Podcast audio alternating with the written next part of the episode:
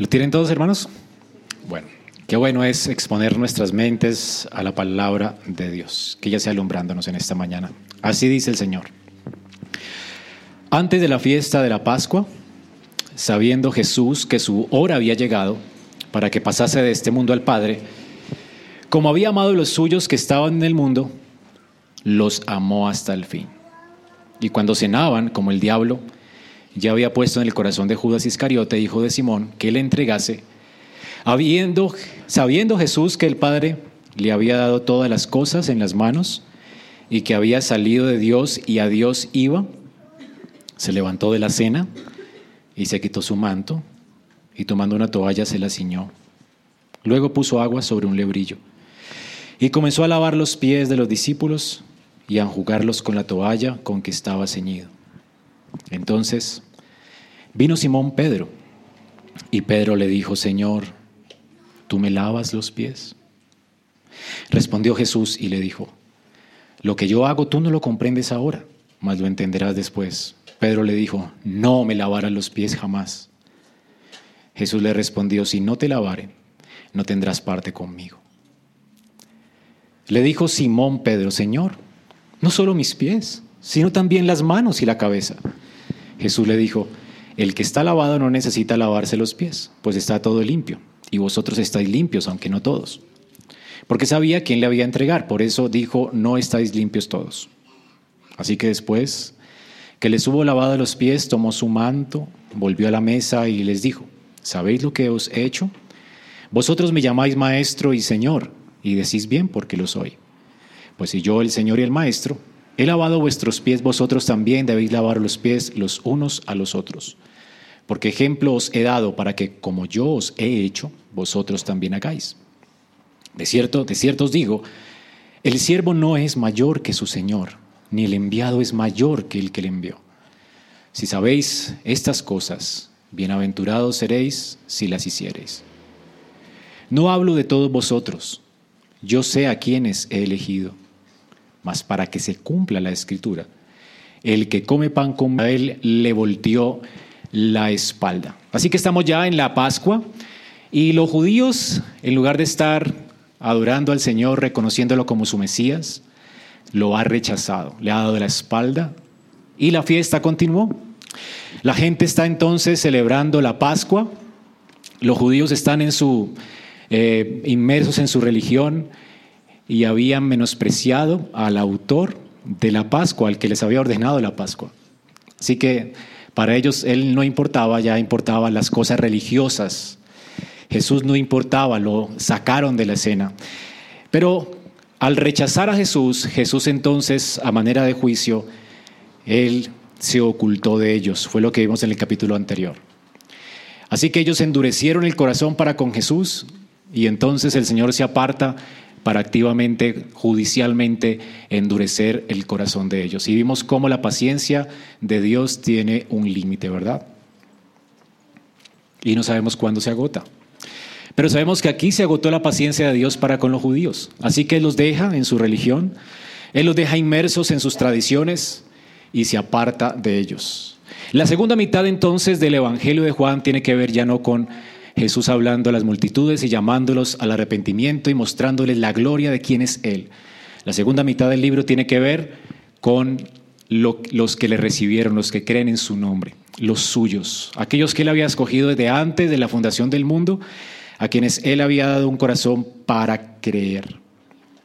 La Biblia nos dice entonces, desde a partir del capítulo 13, lo que Dios hace con aquellos que han entregado sus vidas a Él, con sus discípulos.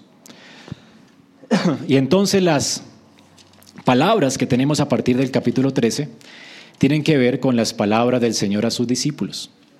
Y especialmente la palabra que más se repite a partir de ahora va a ser la palabra amor. A partir del capítulo 13 usted va a ver amor por todo lado.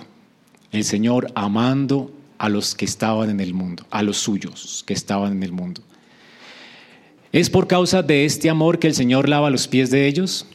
¿Es por causa de este amor que el Señor les va a bendecir a ellos? ¿Es por causa de este amor que el Señor va a interceder al Padre por ellos? Y de hecho es por este amor especial para su rebaño, para sus escogidos, que el Señor va a orar específicamente por ellos, diciendo, Padre, te oro por estos, no por el mundo, sino por estos que tú me diste. Son los que el Padre le dio y Él se está enfocando ahora especialmente en ellos. Entonces vemos que hay un llamado general para todo el mundo, pero ahora el Señor está aquí llamando especialmente a los suyos.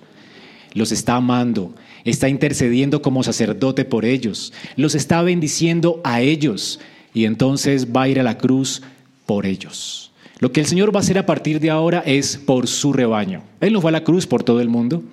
Él como sacerdote no intercede por todo el mundo. La expiación de Cristo, la oración de Cristo, las bendiciones de Cristo son para aquellos que Él ha escogido amar desde antes de la fundación del mundo. De hecho, es por lo que Pablo ora y alaba a Dios en Efesios. En Efesios capítulo 1, el Señor dice, gracias doy a Dios, ¿verdad? Él está agradecido con Dios porque Él nos escogió desde antes de la fundación del mundo para hacernos santos y sin mancha delante de Él en Jesucristo. Él nos predestinó.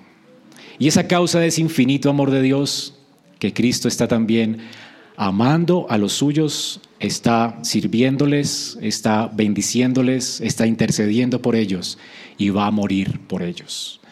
Y esto es lo que tenemos entonces en la segunda mitad de la carta de Juan el amor de Cristo por los suyos.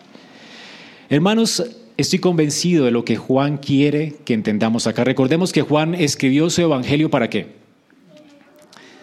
Para que creamos. ¿Y qué es lo que él quiere que creamos en estos próximos capítulos que vamos a estar leyendo? Hermanos, que el Señor nos ama con increíble amor. Con cuán amor nos ha amado Dios. Y creo que el texto que va a dominar el resto de estos capítulos es el que tenemos en el capítulo 13, versículo 1. Los amó hasta el fin. Esta oración es la oración principal. Y porque los amó hasta el fin se desprende todos los siguientes capítulos. La palabra fin allí tiene que ver con los amó completamente. Los amó hasta el extremo.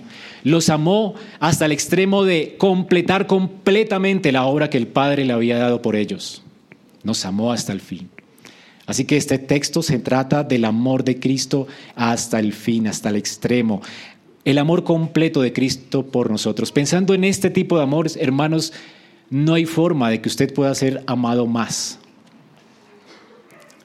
Nadie amado tan extremadamente como Cristo amó. El amor de Cristo es extremo. No podríamos ni siquiera comprenderlo adecuadamente. De hecho, Pablo en Efesios ora para que nosotros podamos comprender ese amor. En Efesios 3, 18 al 19, quiero que me acompañen allí. Y creo que las líneas que Juan está escribiendo precisamente son la forma en que Juan va a hablarnos sobre el amor de Cristo para que podamos comprenderlo. Pablo está orando para que podamos comprender el amor aquí. Noten las palabras de Pablo. Por esta razón, dice él, doblo mis rodillas. Versículo 18 y 19. ¿Para qué él está orando por la iglesia? Para que seáis plenamente capaces de comprender con todos los santos cuál sea la anchura, la longitud, la profundidad y de conocer el amor de Cristo que excede a todo conocimiento y para que seáis llenos de toda la plenitud de Dios. ¿Por qué ora el apóstol Pablo? Para que ustedes puedan comprender el amor de Cristo. ¿Y ese amor de Cristo cómo es? Ancho, largo, profundo, alto. Tanto que excede a la capacidad de nuestro conocimiento. Sin embargo, él dice que lo podemos comprender. Y creo que Juan ha escrito este testimonio acerca del amor de Cristo para que usted y yo lo podamos comprender. Hermanos, a partir de ahora, Juan quiere que comprendamos el amor de Cristo. Claro, excede a todo conocimiento. Claro, jamás podremos eh, considerar cuán grande es su amor, jamás podremos entender por qué nos ama así, pero sin duda vamos a poder comprenderlo, porque es la oración de Pablo. Él quiere y Juan escribe para que lo comprendamos. Para que comprendiéndolo entonces nosotros podamos cumplir con el propósito de Juan, que es que nuestra fe siga firme hasta el final. ¿Cómo no creer en alguien que nos amó así, en alguien que nos ama así y en alguien que nos amará así. Hermanos, es el amor lo que nos mantiene firmes en la fe. Es el conocimiento de ese amor. Que nosotros, dice aquí la palabra de Dios, podamos ser, podemos ser llenos de toda la plenitud de Dios. Entonces, ¿quieren conocer ese amor? ¿Quieren saber cuán largo es, cuán ancho y profundo y alto es? Es lo que vamos a ver en este texto en esta mañana. Y además vamos a ver las implicaciones que tiene ese amor de Cristo para nuestra vida. Vamos entonces a ver cómo el Señor nos amó completamente hasta el fin o plenamente. Primero vamos a ver entonces cómo Él nos amó, cómo el amor de Él es largo, la longitud de ese amor. ¿Okay? Juan 13.1 dice, antes de la fiesta de la Pascua, sabiendo Jesús que su hora había llegado para que pasase de este mundo al Padre, como había amado a los suyos que estaban en el mundo, los amó hasta el fin. El único verbo de esta oración es los amó hasta el fin. Ese es el punto del apóstol Pablo. Los demás son verbos que están eh, abonándole a ese amor. Para que entendamos bien entonces, vamos a ver cómo Juan está hablando aquí de la fiesta de la Pascua. Hermanos, la pregunta que nos tenemos que hacer o que me dice es, ¿cuán largo es el amor de Cristo según Juan en este texto? Bueno, este es el jueves antes de la Pascua. Juan nos ubica en un lugar. Era antes de la Pascua. Era el jueves santo. La Pascua comenzaba a celebrarse el día viernes. Normalmente habían ya cenado los, bueno, los galileos y los judíos celebraban como la, la comida pascual en días distintos, eh, según leí históricamente. Así que usted va a encontrar, la gente encuentra como contradicciones en la Biblia porque cuando Jesús va al pretorio y es llevado al pretorio, eh, dice que los fariseos, los judíos no habían comido todavía la cena pascual porque ellos la, comían el otro día. Es que había como una, eh, una lucha ahí en cuanto a cuándo se comía esa comida pascual. Entonces unos la comían el jueves, otros el viernes. Bueno, Jesús la comió el jueves con sus discípulos. Él está en el aposento alto. Ellos habían, ese aposento seguramente era un posadero, un hotel, un hospedaje, estaban solamente ellos, los doce, y Jesús. Y allí estaban ellos comiendo la cena de la Pascua. Creo que esta es la cena de la Pascua porque sucede lo mismo en los otros evangelios. Es en la cena de la Pascua donde el Señor bendice los alimentos, celebra la Santa Cena, la última cena, y además de eso eh, lava los pies de sus discípulos. Así que Juan es concordante con el resto de los evangelios. Juan nos está mostrando entonces lo que sucedió en esa última cena. Y lo, lo interesante es que Juan no nombra algo acerca de la institución de la Santa Cena. Juan pasa por alto eso. Para Juan, lo que importa aquí es cómo el Señor amó a los suyos. Es lo que Juan quiere que veamos. ¿Cómo los amó, hermanos?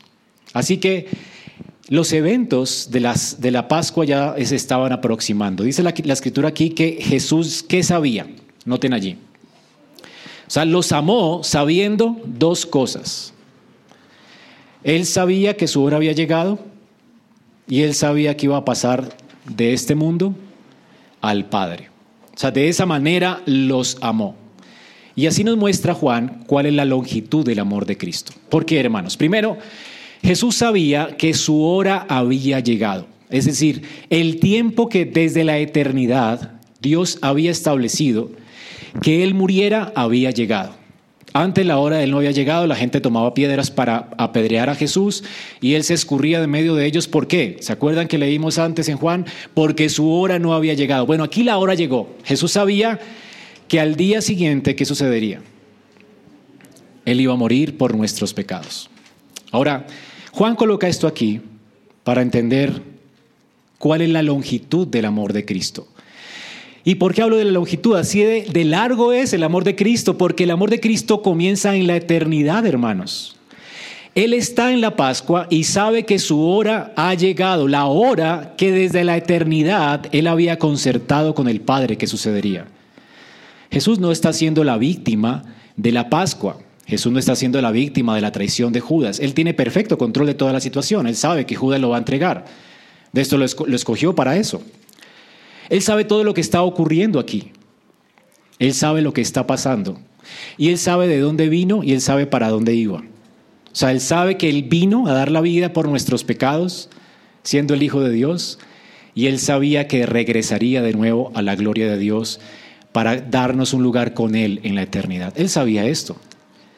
Y de esta forma nos amó, hermanos. Él nos amó desde la eternidad. Él vino a eso. Él sabía que era la hora y no la evitó. Él iba a ir a la cruz por amor a nosotros. Ese es el punto de Juan. Jesús va a ir a la cruz como el Cordero Pascual. Ahora la Pascua, hermanos, no fue invención humana. La Pascua fue establecida por Dios en su ley, en la ley de Moisés. Y fue establecida para que los judíos pudieran hacer remembranza, recordar lo que Dios había hecho por ellos cuando eran esclavos en Egipto, ¿recuerdan? Ahora, la palabra que se usa para esa salvación que Dios obró para, para ellos fue redención. Ellos eran esclavos, ellos no podían salvarse a sí mismos, y para poder que alguien pudiera liberar a un esclavo en ese tiempo, alguien tenía que pagar por ese esclavo y redimirlo, rescatarlo. Bueno, Dios fue el que rescató a esa gente. ¿Y cómo la rescató? Al igual que los egipcios, ellos merecían morir bajo el juicio de Dios. Toda esa generación merecía morir en Egipto. Sin embargo, Dios pasa por alto el pecado de ellos y Dios les muestra cómo es que Él va a pagar por la liberación de ellos con un sacrificio de Pascua, un cordero. La sangre de este cordero es, puesta en los dinteles de las casas, ¿se acuerdan? Dios ordena esto para que ellos recuerden que la salida de Egipto de ellos solamente salieron de Egipto no porque no merecieran morir con los egipcios, sino que Él pasó por alto su justicia a causa de que Dios en el futuro haría justicia enviando a su Hijo a morir por nuestros pecados. Así que la Pascua tenía dos propósitos. Por un lado, le tenía que recordar a Israel que la salida de ellos de Egipto, de la esclavitud, no fue simplemente una liberación y ya, sino que estaba tipificando la liberación del pecado. Ellos merecen la muerte. Sin embargo, Dios ha prometido darles vida y ha prometido que estén con Él en su lugar santo, en su morada santa, por gracia, únicamente por la sangre de uno que habría de venir. Así que Israel tenía que ver hacia atrás la redención de Egipto, pero también Israel tendría que ver hacia adelante cada vez que celebraban la Pascua, hacia adelante la promesa que Dios había hecho de uno que vendría de la simiente de Abraham, que daría su vida en expiación por nuestros pecados. Así que Israel miraba la Pascua hacia adelante. Y esa era la idea de la Pascua. Ahora, hermanos, el Cordero de Dios, que sería el sustituto por el pecado de ellos, estaba ahora a punto de dar su vida por nosotros. Aquí está, pues, hermanos, el Señor vino sabiendo que era su hora. Dios lo había anticipado en la Pascua porque Dios había planeado esto desde la eternidad. Por eso se puede decir en Apocalipsis que la sangre de Cristo es la expiación, más bien, que por esa sangre que había sido derramada desde antes de la fundación del mundo. Es el cordero que fue sacrificado desde antes de la fundación del mundo. Hermanos, en el plan de Dios ya Cristo había sido sacrificado, ya era un hecho. Dios ya sabía que el hombre pecaría Dios ya sabía que Él aplicaría justicia a los hombres y Él ya sabía que de esos hombres que merecían la muerte, Él escogería personas, un pueblo para sí, y Él sabía que enviaría a su Hijo para rescatarlos y redimirlos de sus pecados. El Hijo de Dios viviría santamente por ellos y el Hijo de Dios moriría el castigo que ellos merecían a causa del pecado. Así que Dios sabiendo esto, envió a su Hijo. Y su Hijo vino del cielo sabiendo esto, y por eso su hora había llegado. Entonces Él ha amado a los suyos, dice aquí la escritura. Noten, antes de la fiesta de la Pascua, sabiendo Jesús que su hora había llegado para que pasase de este mundo al Padre, como había amado a los suyos. Los había amado. La palabra había amado podríamos traducirla también como habiéndolos o, estando amándolos todavía. Él desde la eternidad los ha amado, los, nos amó sabiendo que pecaríamos contra Él, nos amó viéndonos muertos en nuestros delitos y pecados, nos amó sabiendo que somos que le rechazamos, que muchos de nosotros hemos sido blasfemos y le hemos injuriado, nos amó a pesar de esto. Y de hecho, hermanos, los que estaban sentados aquí en la mesa tenían todavía sus dudas sobre él. Al otro día Pedro le, le estaría negando. La gente no quería tener nada que ver con él. Los apóstoles se esconderían para no tener que pasar por la vergüenza de relacionarse con Jesús y su muerte cruenta y la cruz. Ellos no querían asociarse con el Señor. Sin embargo, Él los estaba amando sabiendo estas cosas. Increíble, ¿verdad? Este es el amor de Cristo. Él nos amó sabiendo lo que hay en nuestro corazón. Él nos amó y nos ama a pesar de que sabe lo que aún hay hoy en nuestro corazón. Él nos ama a pesar de que sabe que estamos en el mundo. Hermanos, así de ancho es el amor de Cristo. Y además, ese amor va a llegar hasta el colmo, hasta el fin. Los amó hasta el fin. Así de largo es. No, solamente nos amó desde la eternidad, determinó amarnos. No solamente vino a salvarnos por amor, no solamente nos sostendrá hasta el fin por amor, pero nos llevará con él la gloria por amor. Hermanos, Él nos amó hasta el fin, hasta la consumación de ese amor. Él sabe que estamos en el mundo y vino a redimirnos para sacarnos de este mundo, para redimirnos de nuestros pecados, para quitar el pecado por completo y erradicarlo de nuestra vida y darnos cuerpos nuevos. Y Él quiere que estemos para siempre con Él. Él sabe que estamos en el mundo, Él nos conoce como pecadores y Él nos amó para redimirnos del pecado y para llevarnos a su gloria. Así que Él va a ir al Padre, pero no nos va a dejar en el mundo, Él porque Él ama a los que están en el mundo. Así de largo es el amor de Cristo. Así que el amor de Cristo va desde la eternidad hasta la eternidad. Es un amor inmutable, es un amor invariable, es un amor que no cambia. Es un amor que no cambia, hermanos, porque no, no es un amor que responde a nosotros. Él no nos amó por causa de que haya visto algo bueno en nosotros. Él nos amó a pesar de que no vio nada bueno en nosotros. No éramos amables para Él. No hay razón para que Él nos amara sin embargo, nos amó. Nos amó completamente, nos amó perfectamente, nos amó hasta el fin. Este es el amor de Cristo, así de largo, así está la longitud de este amor. Pero también vemos aquí la anchura de este amor. Noten que él amó a los que estaban, ¿dónde? En el mundo. Hermanos, hay una separación gigante entre Dios y el mundo. Para Juan la palabra mundo no significa solamente este globo terráqueo tiene una connotación negativa. Primera de Juan dice, no améis al mundo ni las cosas que están en el mundo. Para Juan la palabra mundo es también aquello que es negativo, aquello que resiste a Dios y nosotros estábamos dentro de esa masa que resiste a Dios. Hermanos, ¿notan cuán, cuán amplio es, es el abismo que nos distancia de Dios? Nosotros pecamos contra Él. Después de la caída no hay hombre que no haya pecado contra Él. Hemos creado un abismo entre nosotros y Dios. Nosotros lo creamos, Dios no lo creó. Nosotros decidimos distanciarnos de Él a pesar de que Él nos creó, a pesar de que Él nos dio toda esta creación para que nos deleitáramos en Él, a pesar de que nos dio vida, no le dimos gracia, no, no le agradecimos, volteamos nuestro rostro y en lugar de vivir para su gloria y dar gracias, nos envanecimos en nuestro razonamiento. Hicimos un abismo entre nosotros y Dios. Y así de grande es ese abismo, hermanos.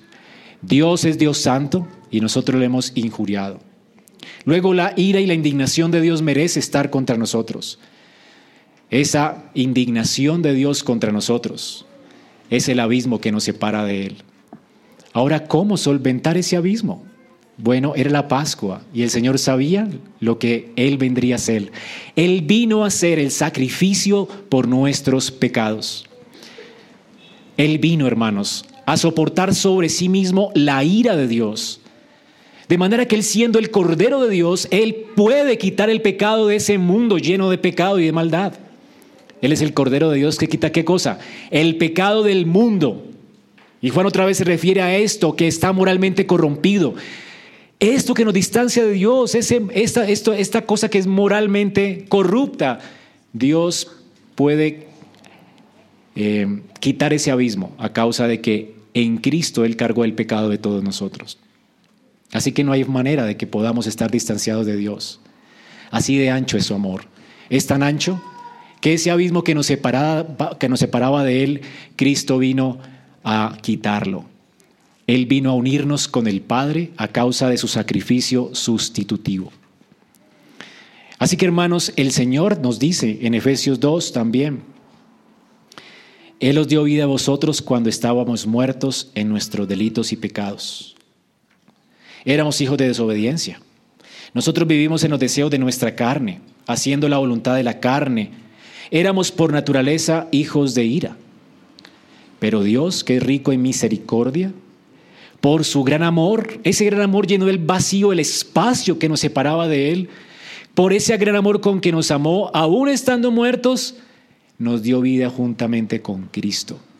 Y juntamente con Él nos resucitó y nos hizo sentar en lugares celestiales. Es a causa de que Él quitó el abismo que nosotros ahora somos de Él. Y se puede decir ya de nosotros hoy, si has creído en Cristo, que tú estás con Él sentado en gloria. Ya no tienes sino comunión con Él. No hay abismo que te separe de Él, porque así de ancho es el amor de Cristo. Él nos rescató de ese abismo que nos separaba de Él. Así que éramos del mundo, pero Él así nos amó. Nos amó hasta el fin, nos amó completamente, quitó ese abismo que nos separaba de Él. Él vino a consumar su obra por amor. Así de ancho, pues, hermanos, es el amor de Cristo. Pero también, también tenemos la altura del amor. ¿Quieren medir cuán alto es el amor de Cristo? Juan nos dice aquí en el versículo 2. Cuando estaban cenando, como el diablo ya había puesto en el corazón de Judas Iscariota, hijo de Simón, que le entregase, sabiendo Jesús que el Padre le había dado todas las cosas en las manos y que había salido de Dios y a Dios iba, se levantó de la cena y se quitó su manto y tomando una toalla se la ciñó. Hermanos, calcule lo alto del amor de Cristo. Quiero que capten esto y es interesante cómo Juan relata el evento del lavamiento de los pies. Jesús va a lavar los pies de los discípulos. Pero Juan quiere aquí que entendamos que Jesús estaba consciente de tres cosas. O sea, sabiendo estas tres cosas, Él lava los pies de sus discípulos. Juan quiere comunicarte algo. Juan quiere que entiendas la altura del amor de Dios por ti. ¿Quieres saber cuál es la altura del amor de Dios? Considera que Cristo está consciente de algo antes de humillarse a lavar los pies de sus discípulos. ¿De qué está consciente Jesús? En primer lugar, Él está consciente de que allí con Él en la mesa estaba quién? Judas. Hermano, si, si tú tuvieras que servir a la gente y sabes que hay ahí alguien que te va a traicionar, que te va a herir, que te va a dar un beso después de que te hiera, que te va a entregar, que te va a traicionar, ¿tú qué harías? ¿Le servirías de buena gana? Bueno, si nos cuesta cuando nos hacen eso, imagínate si lo sabemos. Ahora, es peor todavía porque el Señor sabe que sus discípulos lo van a negar. Él le dice a Pedro, antes de que el gallo cante, tú me negarás tres veces. Él sabe que todos van a oír y que nadie se va a quedar con él. Él sabe esto. Sin embargo, se humilla y lo sirve. Ahora noten la altura de este amor. Él sabe esto. ¿Qué significa entonces si Él sabe esto? Bueno, tú nunca podrías saber esto, las intenciones de alguien, ¿verdad? Hay gente que simula y parece que sabe las intenciones de alguien, pero es imposible. Nadie puede conocer el, espíritu del hombre, no puedes conocerse a sí mismo sino el espíritu que está en él. Es decir, nadie puede conocerse así eh, el, el espíritu de otra persona o cómo piensa otra persona, sino uno mismo, ¿verdad? No podemos saber los pensamientos de los demás, es lo que la escritura dice sobre nuestro propio espíritu. Solamente nosotros nos podemos conocer a nosotros mismos. Ahora, el punto es que el Hijo de Dios sabe lo que hay en nuestro corazón. ¿Qué quiere decir? Él está consciente de qué cosa? De que Él es Dios. El único que puede escudriñar la mente y el corazón. El único que puede discernir cuáles son las intenciones nuestras, ¿quién es? Dios. Así que antes de que Pensemos en cómo Cristo se humilló, piensen primero en quién es Él. Él es Dios soberano. ¿Ok? Hermanos, Él es el Dios soberano. Él tiene perfecto entendimiento de lo que tú piensas, crees, de lo que tú harás mañana, de lo que tú vas a hacer ahora. Él conoce tus intenciones, por lo cual viniste esta mañana aquí a esta iglesia. Y aún así, Él se humilló. Él es Dios. De hecho, Él sabe que Él es el Hijo eterno de Dios. Él sabe que estaba aquí para cumplir con las escrituras. Él sabe, en el versículo 3, 18 eh, y 19 dice, no habla a todos vosotros, yo sé a quién es elegido, Él sabe a quién ha escogido desde antes de la fundación del mundo, Él sabe por quién va a morir en la cruz. Ahora también dice, para que se cumpla la escritura, el que conmigo come pan, levantó contra mí su calcañar. Y desde ahora os digo, para que cuando suceda, creáis que yo soy, Él es el Dios del Antiguo Testamento. Para que crean que yo soy, les digo antes que yo sé quién me va a traicionar. Y yo sé por quiénes voy a morir. O sea, Cristo no murió para hacer posible la salvación de la gente, Él murió para garantizar la salvación de los que Él escogió. Él sabía por quién moriría, pero también sabía quiénes le negarían, quiénes le traicionarían. Por lo tanto, si Dios tiene este conocimiento, Él realmente puede saber quién es y quién no será de, Él. Él tiene ese conocimiento. Y por eso Él puede hacer uso de la vida nuestra, sea que le confesemos, sea que creamos o no. Él puede hacer uso de nuestra vida como a Él le plazca.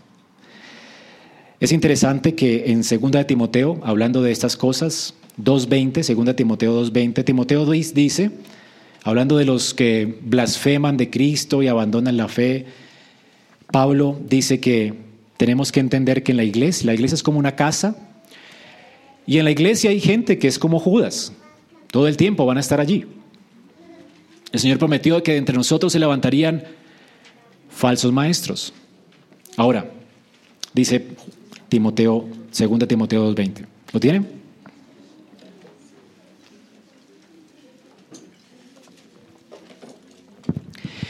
En una casa grande, aquí está colocando como una comparación entre la iglesia y una casa normal. En una casa grande no solamente hay utensilios de oro y plata, sino también de madera y de barro. Unos son para usos honrosos y otros para usos viles. Así como en tu casa tú te sirves de todo lo que tienes porque tú eres soberano en esa casa, así Dios hace con este mundo y aún con la iglesia. Él se sirve de los buenos y malos, él se sirve porque Él conoce a todos, Él conoce las intenciones de todos. Y alguien con este conocimiento, que Dios tiene ese conocimiento, Él se puede servir de los buenos y de los malos. Y no hablo de los buenos y malos en términos de que hay gente buena y mala, porque en ellos mismos, sino buenos y malos en el sentido en que hay salvos y no salvos. Hermanos, Dios se sirve de ellos como quiere. Así que los creyentes serán instrumentos dignos usados por Dios para usos dignos. Y los no creyentes también serán usados por Dios para usos viles. El sentido del texto que Pablo está exponiendo acá. Y es lo que vemos en la Santa Cena. El Señor entonces le advierte esto a sus discípulos de que Él conoce a Judas para que entiendan que Él es el yo soy, que dispone de la gente del mundo como quiere. Así que cuando Él escogió a Judas, Él no fracasó. Yo escojo un equipo de trabajo y me equivoqué con alguien.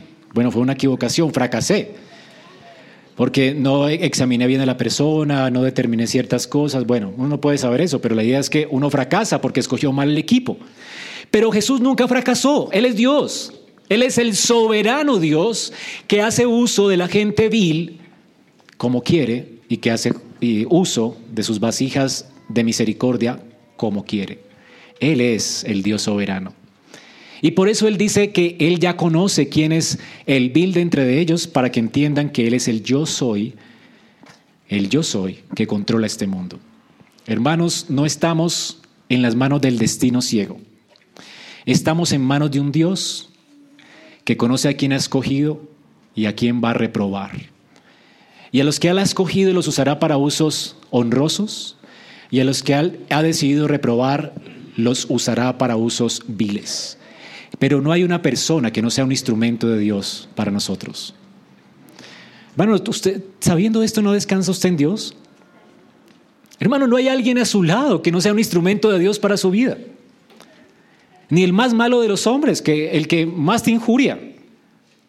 Es el instrumento más poderoso en las manos de Dios para tu santificación, para tu provecho. A los que aman a Dios, por eso dice la Escritura, todas las cosas, buenas o malas, Dios hace uso como quiere de los hombres. Y esto es lo que tenemos en el Antiguo Testamento, el gran yo soy del Antiguo Testamento. Escogía personas como Faraón para mostrar su poder. Escogía personas como Ciro para proteger a su pueblo o para juzgar. Escogía reyes para juzgar a su pueblo como él quería. Él dispone de la gente como quiere. Así que no hay cosa que suceda sobre la, el orbe terrestre de lo cual Cristo no tenga control. Él es el gran yo soy. ¿Comprendes esto, hermanos? Veamos a ver la altura del amor de Él, ¿verdad? Así de alto es su amor. El amor de quien nos está amando es el amor del gran yo soy. ¿Notan cuán alto, cuán alto es el amor de Cristo? Es tan alto porque Él es Dios, hermanos. Cristo es Dios, quien está diciendo, quien amó a los suyos hasta el fin es Dios con nosotros. Él es el que tiene perfecto control de todo. Así que no estamos hablando del amor, de un amor finito, estamos hablando del amor de alguien eterno, de alguien que en sí mismo es amor. Jesús también está consciente no solamente de quién es Él. Jesús no tiene como complejo de personalidad. Él no se siente a veces una cosa y otra veces otra. Él está consciente, siempre está consciente, perfectamente consciente de que Él es Dios con nosotros. Él nunca dejó de ser Dios. Mientras caminó en esta tierra, caminó como Dios hecho hombre. Él entendía perfectamente que él era consciente de su perfecta humanidad, pero también de su perfecta divinidad. Así que, hermanos, Jesús también está consciente aquí de que el Padre le había dado todas las cosas. Noten aquí. Sabiendo que el Padre le había dado qué? Todas las cosas. ¿Y las había puesto dónde? en sus manos. Ahora Él, como sustituto, como el mediador entre Dios y los hombres, como Dios hecho hombre, Él antes tenía perfecto control de todo porque Él es el yo soy. Ahora como mediador, ahora esta persona que es completamente Dios y completamente hombre, Dios le entregó a Él el dominio de todas las cosas. Ahora antes lo tenía como Dios, pero ahora Él también es perfecto hombre. Ahora Cristo está en este momento sentado a la diestra de Dios y Él como Dios hecho hombre, decir, Él es, son, eh, son dos naturalezas en una sola persona, esa persona que está sentada en el trono de Dios, que es perfecto hombre y perfecto Dios, reina sobre todos. Dios colocó en la mano de ese hombre en quien la presencia de Dios habita completamente y sin medida, es decir, de ese Dios y hombre en una sola persona, le dio el dominio y el control de todas las cosas. Y esto es lo que había dicho el salmista en el Salmo 2. El salmista está anticipando la encarnación de Cristo y dice que la gente se va a burlar del Mesías. Dirán, no queremos que él, él gobierne sobre nosotros, pero Dios dice, y yo lo estableceré por rey sobre todos los hombres. Y él será el que tenga el dominio sobre todo. Hermanos, Él gobierna sobre todo. Y Él está consciente de que Él gobierna sobre todo. De que el Padre había puesto en sus manos el control y el dominio de todas las cosas. En la mano de Él está el dar vida, en la mano de Él está el dar muerte. ¿Usted significa, usted sabe lo que significa tener este control y dominio absoluto sobre todo? Hermano, ningún hombre lo tiene, solamente Él. Y gracias a Dios. ya sabe, cuando un gobierno piensa que tiene este control absoluto, ¿verdad? Lo despótico que puede llegar a ser. Ahora el control absoluto, hermano, no está en las manos de un gobierno despótico, está en manos de Cristo. Él está gobernando sobre todo. Él tiene control absoluto, dominio absoluto sobre todo. No hay algo en este universo de lo cual Él no tenga control y dominio. Todas las cosas fueron puestas bajo sus manos. Él las sostiene, Él las gobierna. Así que Jesús está consciente de que todo fue creado por Él, ahora todo es de Él, todo es para Él. Él puede disponer como quiera de nosotros. En sus manos está el dar vida, y el dar muerte. ¿Usted entiende lo que significa eso? ¿En manos de quién estás? Bueno, gracias a Dios que Él está mostrando aquí su infinito amor. Porque quien tiene el control de todas las cosas ama. Es porque es por eso que usted puede estar tranquilo hoy. Tenemos a un Dios amante que gobierna sobre todo. Y esto es maravilloso, hermanos. Esto es tranquilizante. Porque si en sus manos está nuestra vida, Él no vino a juzgarnos, dijo, sino a salvarnos. Si te humillas hoy, Él tendrá de ti misericordia. En sus manos está el poder de dar vida o de dar muerte. Si vienes a Él humillado, jamás te dará muerte, porque Él ama. Ama a personas como tú que le han afrentado, le han, han huido de Él, no han querido su reinado, cuando es el legítimo gobernante de todos nosotros. Así pues Jesús está consciente de esto. Pero además Jesús está consciente de que había salido de Dios y a Dios regresaba. ¿Noten esto? Dice, sabiendo Jesús que el Padre le había entregado todas las cosas en su mano y, noten este y, ¿qué más sabía? Y que a Dios, de Dios había venido y a Dios iba. Él está consciente entonces que Él, siendo Dios, vino a este mundo y regresaría, saldría de este mundo y regresaría al Padre. Jesús está plenamente consciente de que Él es el soberano Dios, que es el poderoso Dios, el que tiene la más grande dignidad, el que tiene el poder y el control absoluto sobre todo, Él es digno de nuestra reverencia, honra, obediencia. Él es digno. Él sabe que Él es digno. Él entiende que Él es digno. Y que no hay nadie más digno que Él en la existencia de este mundo. Ahora, Él sabe que Él es digno y Él sabe lo glorioso que Él es. Él ha sido glorioso por la eternidad y Él va a regresar a esa gloria que compartía con el Padre desde la eternidad. Él entiende cuán glorioso es Él. Él sabe que Él es glorioso, Él sabe que Él es eterno, Él sabe que Él es poderoso y sabiendo esto, tomó una toalla, se la ciñó y comenzó a lavar los pies de sus discípulos. ¿Comprendes el mensaje? Juan quiere que entiendas cuán alto es su amor para que entiendas cuán bajo llegó a ser. Llegó a humillarse por amor. El amor de Cristo es el amor de Dios mismo. Quien va a humillarse, quien va a mostrarnos la profundidad de su amor, es el más digno de todos. Es el de más alta dignidad. Es quien merece nuestro honor. Es quien merece nuestro servicio. Y de hecho, si quisiéramos ofrecer nuestro servicio, lo corromperíamos a Él. Por eso cuando Juan el Bautista le ve llegar para bautizarlo, Juan el Bautista, viendo la santidad de él, viendo la dignidad de él, dice, yo no soy digno, ni siquiera de tocar sus pies y desatar sus sandalias para lavar sus pies. Tú ni siquiera, yo ni siquiera, no somos dignos de tocarlo a Él. Somos, lo único que somos dignos es que Él nos aplaste en furia y en ira. A causa de nuestra increíble maldad y vileza somos viles.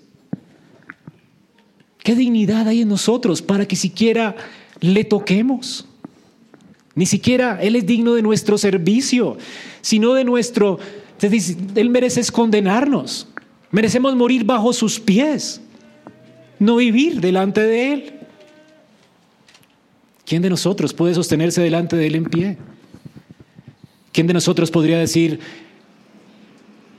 él es el rey digno de mi servicio. Si ya lo ha ofendido y lo ha humillado, ni siquiera del servicio, somos reos de juicio. No somos dignos de nada, hermanos. Sin embargo, aunque no somos dignos de nada, para que entiendas esto, así de alto es su amor. Así de alto. Él se dignó amar a gente vil. A gente vil como Judas, a gente vil como Pedro y los discípulos, a gente vil como tú. Él se dignó a amarnos. Y porque se dignó a amarnos, no solamente nos muestra la altura de su amor, sino también la profundidad de su amor. ¿Cuánto Él estuvo dispuesto a descender por amarnos? ¿Cuánto? Hermano, nosotros no éramos dignos ni siquiera de tocar sus pies, Sin embargo, aquel que es digno se humilló para lavar los pies nuestros. Yo nunca podré entender esto. ¿Cuán bajo llegó Cristo por nosotros? Él está plenamente consciente de su dignidad. Ahora mire la profundidad de su amor. Plenamente consciente de quién es Él. Y Juan dice, se levantó de la mesa. De hecho, para Juan este evento fue impresionante, no lo olvidó. Y por eso él cuenta cada detalle, lo tiene fresquito en su mente. Fue impactante para él. Como el Rey de Gloria, aquel que es digno de su servicio, quien él ni siquiera es digno de tocar sus pies. Él merece morir bajo sus pies. Vino y lavó sus pies. No es posible esto. No es posible. Tanta humillación. ¿Hasta qué punto estuvo dispuesto a llegar el Señor por nosotros? Hasta el punto de humillarse para ser nuestro siervo. Juan vio entonces cómo el Señor se levantó de la cena. Él conocía cómo todos ellos estaban compitiendo por quién sería el más grande en el reino, ¿se acuerdan?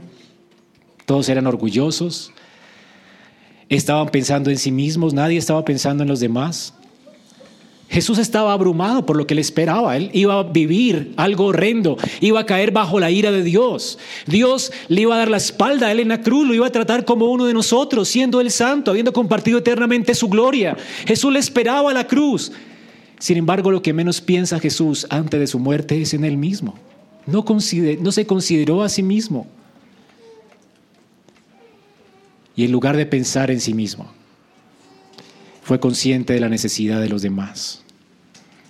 Se levantó de esa mesa. Hizo lo que nadie hizo. Lavar los pies. Ahora, hermanos, para que entendamos esto, les tengo que dar algo de contexto. Lavar los pies en el tiempo de Jesús era algo cortés. Si tú ibas a la casa de, otra persona del pueblo de Dios, y no te ofrecían agua para lavar tus pies, era un sinónimo de descortesía. ¿Ok? Entonces, si alguien va a tu casa y no le ofreces hoy en día un vaso de agua, pues alguien puede decir, este tipo, esa persona tan descortés, ni un vaso de agua ofreció, ¿verdad? En nuestro contexto. El punto es que en el contexto judío, si tú no ofrecías agua para los pies de alguien que venía sucio, con los pies polvorientos de la calle, pues era un acto de descortesía terrible. Por eso Jesús se queja con Judas el fariseo cuando le dice, tú ni siquiera me ofreciste agua para lavar mis pies. Ahora, esto era un asunto de cortesía, lavar los pies de alguien. Ahora estábamos en el aposento alto y del aposento alto seguramente era un hotel, no era una casa, así que no había un esclavo aquí que lavar los pies de alguien. En, ese tiempo los esclavos eran los que estaban al servicio de la gente para lavar los pies, pero los esclavos gentiles. Ahora noten para que entiendan la humillación de Cristo. Si tú tenías un esclavo judío, tú podías pedir de él cualquier cosa. Eh, vaya, eh, esto, hágame esto, cualquier orden. Lo que nunca haría un judío con otro judío que era su esclavo era pedirle que lavara sus pies.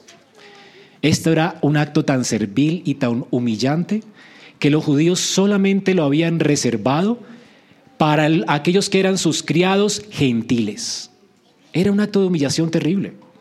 De hecho, si ustedes recuerdan cuando el rey David mandó a, a su ejército para decirle a Abigail que fuera su esposa, ella como un acto de humillación, para hacerle entender a ellos cuán digna se sentía de esa noticia, cómo ya no era digna de esa noticia, a causa de que tenía un esposo que era enemigo de David y que no quería, ¿verdad?, resistía a David.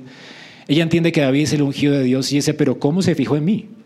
Yo no soy digna. Y para demostrar su vileza delante de estos hombres, dice, ella se levantó, dice 1 Samuel 25, 41, se inclinó diciendo, aquí tu sierva, que será una sierva para lavar los pies de los siervos de mi Señor. Yo soy vil, yo no soy digna de ser llamada la esposa del rey, del ungido de Jehová. Ella entendía el gran honor que le estaban dando a ella al decir que sería la esposa de David. Para mostrar cuán vil se sentía, dice, yo soy la sierva de ustedes para lavar sus pies. Así que era un acto de humillación máxima en Israel. Lavar los pies de alguien estaba reservado para los gentiles. Los judíos, que eran maestros en Israel, tenían discípulos y los discípulos normalmente siempre servían a sus maestros. Sin embargo, nunca se le demandaba a esos discípulos lavar los pies de sus, de sus discípulos, perdón, de sus maestros, de su rabí.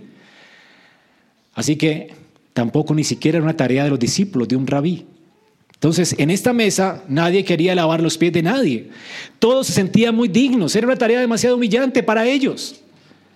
¿Entienden el contexto? Por eso el escándalo de Pedro. Señor, cuando lo ve haciendo esto, Él habla por todos. Creo que todos están espantados viendo esto. Nadie siquiera en Israel ha visto esto. Que un judío se humille delante de otro judío y entonces lave sus pies. Esto es indignante, Señor. Pablo, de Pedro, perdón, dice, Señor, no, no lo harás. Y de hecho ahí muestra su orgullo. Porque si él considera a Jesús como el Rey de Gloria, ¿cómo le va a dar órdenes a Jesús? ¿No me lavará los pies? O sea. Y después le da otra orden, Señor, lávame todo. Así somos nosotros, ¿verdad? Queremos darle órdenes a Dios, queremos decirle qué hacer. Sin embargo, el Señor es paciente, gracias a Dios es paciente. Y Él le hace entender, Jesús le hace entender lo que significa que Él lave los pies de Pedro. ¿Qué significa para nosotros que Jesús se haya humillado así. ¿Qué significa? Para que entiendas, hermano, este lavamiento de pies no es un sacramento que tengamos que, la Iglesia Católica lo hace cada año en Pascua. No es un sacramento, no es algo que tengamos que practicar cotidianamente nosotros en la iglesia y lavarnos los pies, no tiene nada que ver con esto. Jesús le da a esta señal, a este símbolo que nunca había ocurrido antes en Israel, le da una trascendencia espiritual y la explica. Cuando Pedro le dice, gracias a Pedro por su imprudencia y por su orgullo, porque si no, no hubiéramos entendido nada, el Señor le dice a Pedro, si tú no dejas que yo me humille para lavar tus pies, no podrás tener parte conmigo. Piensa por un momento qué significa eso. Si tú no dejas que yo me humille para ser tu siervo, tú no puedes tener parte conmigo. ¿Entiendes? Ahora noten que el, Pedro le dice, Señor, entonces lávame todo, porque yo quiero tener comunión contigo. Y Jesús entonces le explica más esa figura que está haciendo allí. Tú no necesitas ser limpio todo porque ya te bañaste, ¿verdad? Solamente viniste aquí con los pies polvorientos. Ahora, todos ustedes, aunque no todos, están limpios, hablando de Judas. Todos han sido limpios. Lo único que usted necesita, Pedro, ahora es lavar tus pies. Porque ya tú estás completamente limpio. Cuando dijo, no todos están limpios, ¿a qué se está refiriendo esa limpieza? Al bautismo del Espíritu Santo. Hermanos, el Señor prometió salvarnos de nuestros pecados. Él él en su humillación completa en la cruz hizo expiación por nuestros pecados y el Espíritu aplica esa redención a nuestra vida de manera que estemos limpios, completamente limpios. Para Dios ya somos santos, justos, sin mancha. Así que alguien que ha confiado en Cristo no necesita lavarse ya, porque está qué? Esa es la enseñanza. Si usted es salvo, usted no necesita más limpieza. Algunos vienen a la Santa Cena a tener comunión con Cristo, ¿verdad? Y piensan que por causa de que están sucios, no pueden participar y se autoexcomulgan. Ahora, esto no es propio de un creyente que ha confiado en Cristo, porque la limpieza obtenida por Cristo fue completa, la justificación es por la fe. No hay algo que pueda mancharte a ti si Cristo vivió una vida santa y murió una horrenda muerte en una cruz. La justicia de Dios fue satisfecha, por lo tanto fuimos declarados que limpios. Delante de Dios estamos como limpios y sin mancha. ¿Y por qué? No por lo que tú haces, sino por lo que Cristo hizo. Ya vosotros estáis limpios. Sin embargo, no todos, porque no todos son hijos de Dios. Los hijos de Dios están limpios.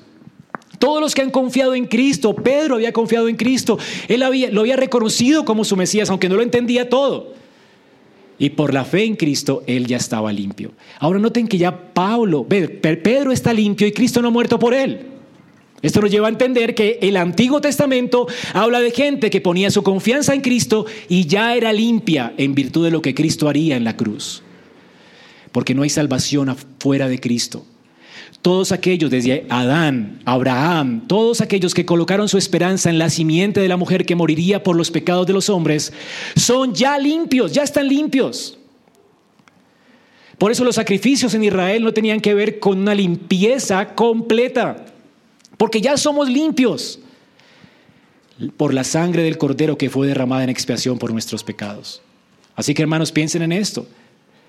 Todo aquel que ha confiado en Cristo es que limpio. Pero ¿qué está enseñando el Señor aquí? ¿Qué necesitamos entonces? ¿Por qué nos está mostrando esto?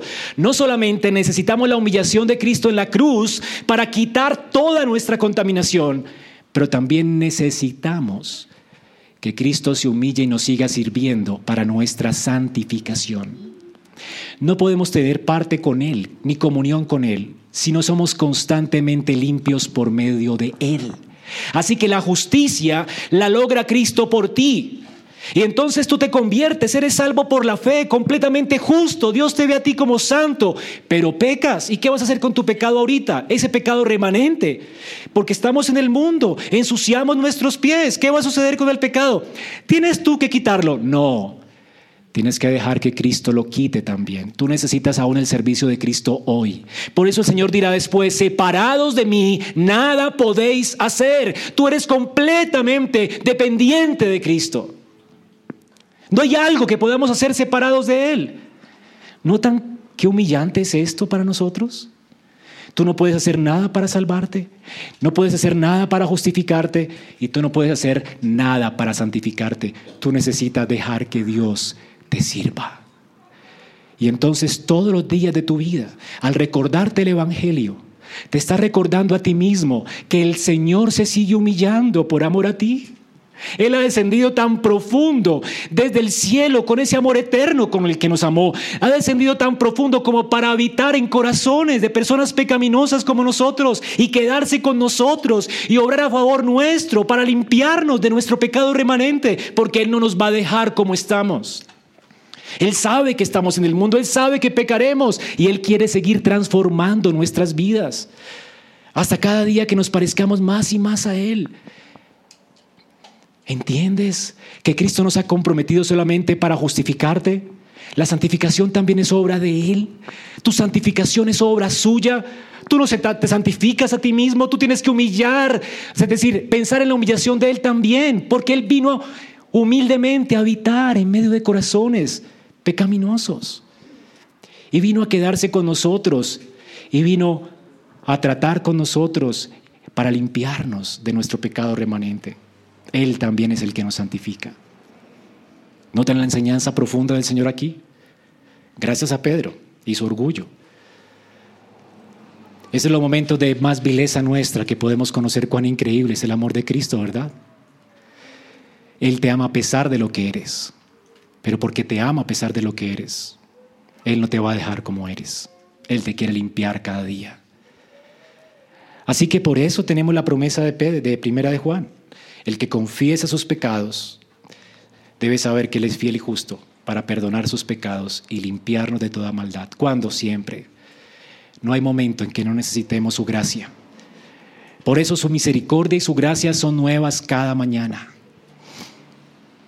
Tú necesitas no solamente la gracia de Cristo para comenzar la vida cristiana, tú necesitas la gracia de Cristo para seguir y continuar la vida cristiana porque tus polvorientos pies en este mundo se ensucian, porque tú ofendes a Dios. Así que necesitas que Cristo mismo venga y te limpie y se humille y siga trabajando en ti humildemente. El Dios de toda gracia, el Dios de toda gloria nos amó y nos sigue amando hoy y se sigue humillando hoy para servirnos a nosotros. Y yo estaba pensando, bueno, ¿y qué, ¿y qué pasará en la gloria? Y hay una figura hermosa cuando el Señor nos muestra en Mateo que el Señor un día, cuando estemos en la mesa del Cordero, Él mismo se ceñirá y nos servirá en gloria. Aún en la gloria, Él nos servirá. No hay momento el que no sea, Él no se haya humillado por amor a nosotros. Él sigue siendo un siervo, eternamente un siervo, por amor a nosotros. Ahora, si Él sigue siendo un siervo, hermanos, ¿cuáles son las implicaciones de esto para tu vida? Si así de alto te amó, si así de ancho es su amor, si así de alto, si así de extenso, si así de profundo es su amor. ¿Qué implicaciones tiene esto para ti? El Señor entonces dice, en el versículo del 11 al, en adelante, del 12, perdón, ¿sabéis lo que os he hecho? ¿Han comprendido mi amor? Pues claro que sí, claro que lo comprendemos. Dependemos de Él, dependemos de su servicio, dependemos de su humillación. Si Él no se humilla, si Él no nos salva, si no nos santifica, si Él no nos lleva a la gloria, si Él no hace las obras que necesitamos por nosotros, no podemos jamás tener parte con Él. Necesitamos de su humillación. Y entonces si tú recibes esta humillación de Cristo, si tú recibes este servicio de Cristo, ¿qué implicaciones esto tiene para tu vida? El Señor entonces nos dice, no nos deja así, ¿verdad? Él nos dice, ¿cuáles son las implicaciones, hijitos? ¿Saben lo que les he hecho? ¿Saben cuánto les he amado? Bueno, ya les he mostrado el carácter del rey. Ya les he mostrado el carácter de la familia del rey. Les he mostrado el amor del rey.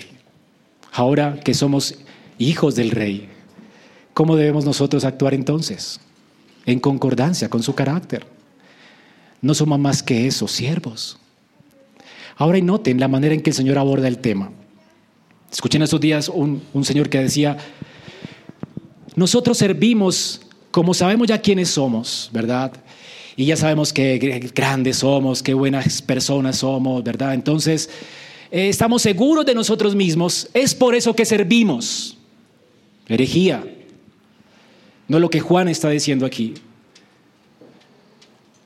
No es por causa de que tú eres increíble y ahora que estás consciente de lo increíble que eres, no estás inseguro de ti mismo y entonces sirves. No es lo que el Señor está diciendo aquí. Notan lo que el Señor está diciendo aquí. Primero Él reafirma, si yo, siendo Dios y Señor, Señor y siendo el maestro de ustedes, y tienen razón, porque yo soy Dios y yo soy el Señor de ustedes y yo soy el maestro de ustedes, si yo hice esto con ustedes, ustedes que son tan viles, si yo siendo tan digno y ustedes que son tan indignos recibieron mi servicio, ¿quiénes son ustedes para no servir a sus semejantes? El Señor no nos está llamando aquí a considerar nuestra grandeza, sino nuestra vileza y nuestra bajeza, en contraste con lo que Él es. Hermanos, el contexto del texto es que Jesús está haciendo este servicio a pesar de su dignidad y a pesar de nuestra indignidad. Entonces, si somos tan indignos y Él nos sirvió, ¿cómo se supone que gente indigna que ha recibido el servicio del más digno debería responder a eso? ¿Cómo se supone que tú deberías responder? ¿Habrá un servicio, un servicio que te pueda humillar tanto a ti? Si eres vil. Y si no se puede amar más de lo que Él nos amó.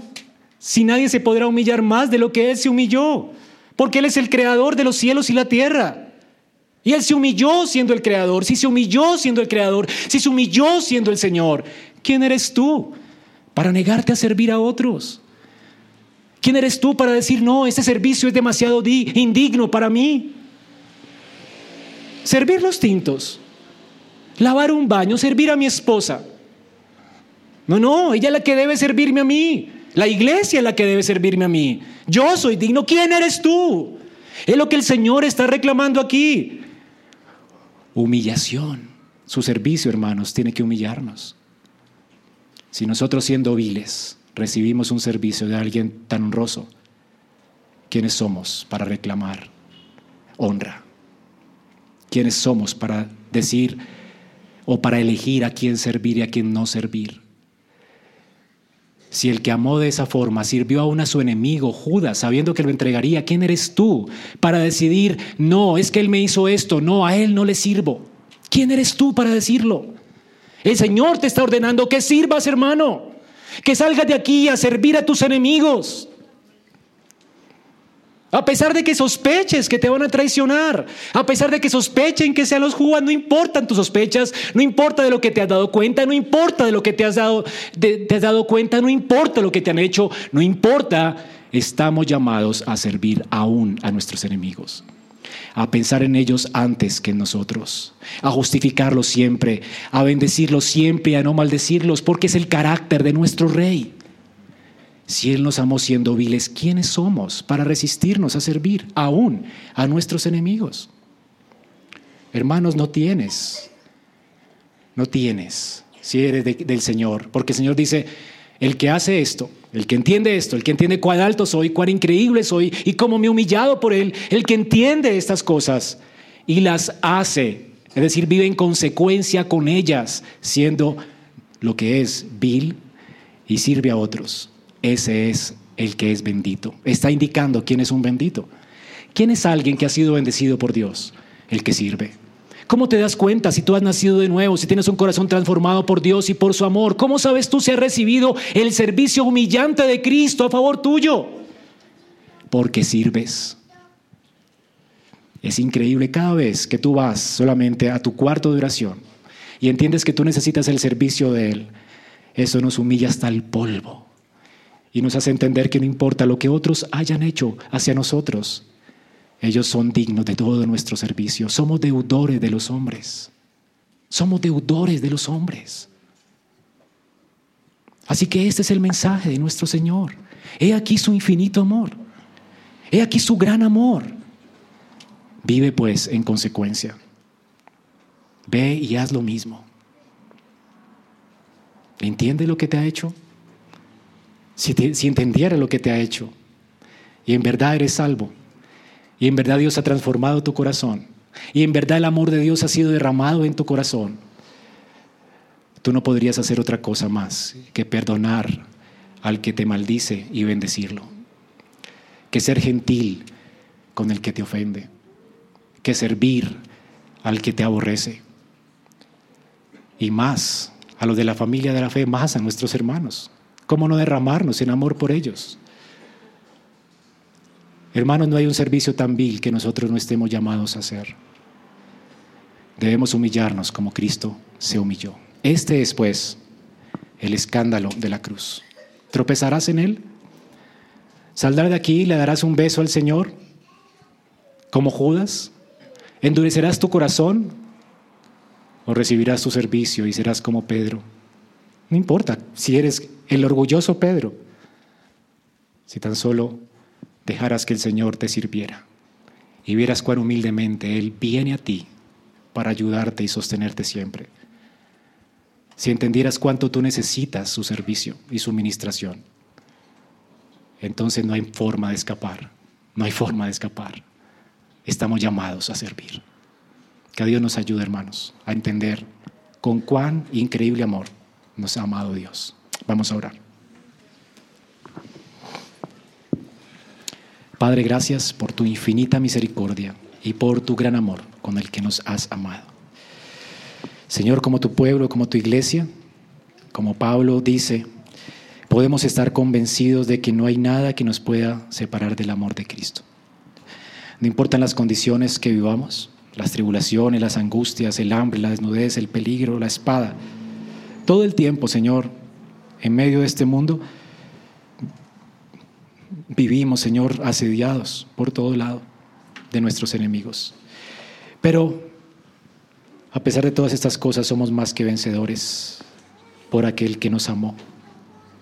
Y podemos salir de aquí convencidos de por cuanto nos amaste, a pesar de lo que éramos, nos sigues amando hoy, a pesar de que conoces bien nuestro corazón y has venido por, la, por el Espíritu Santo habitar en nosotros para ser nuestro compañero, para habitar en medio nuestro y para sostenernos. Asimismo nos amarás completamente y nos llevarás a tu gloria y nos servirás y te ceñirás y nos servirás a la mesa. Señor, gracias, porque si nos amaste, siendo impíos, porque nos amas sabiendo que seguimos pecando, y nos amarás sabiendo que éramos indignos, podemos estar seguros y convencidos de que ni la muerte, ni la vida, ni ángeles, ni principados, ni potestades, ni lo presente, ni lo porvenir, ni lo alto, ni lo profundo, ni ninguna cosa creada nos podrá apartar del amor de Cristo nuestro Señor. A Él sea la gloria en esta mañana.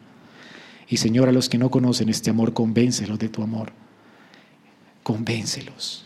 Que sepan cuán alto es, cuán ancho es, cuán profundo es, cuán extenso es, cuán eterno es, cuán grandioso es, cuán infinito es. Convéncelos de manera que sean transformados y humillados por este amor. Y así entonces sean salvos.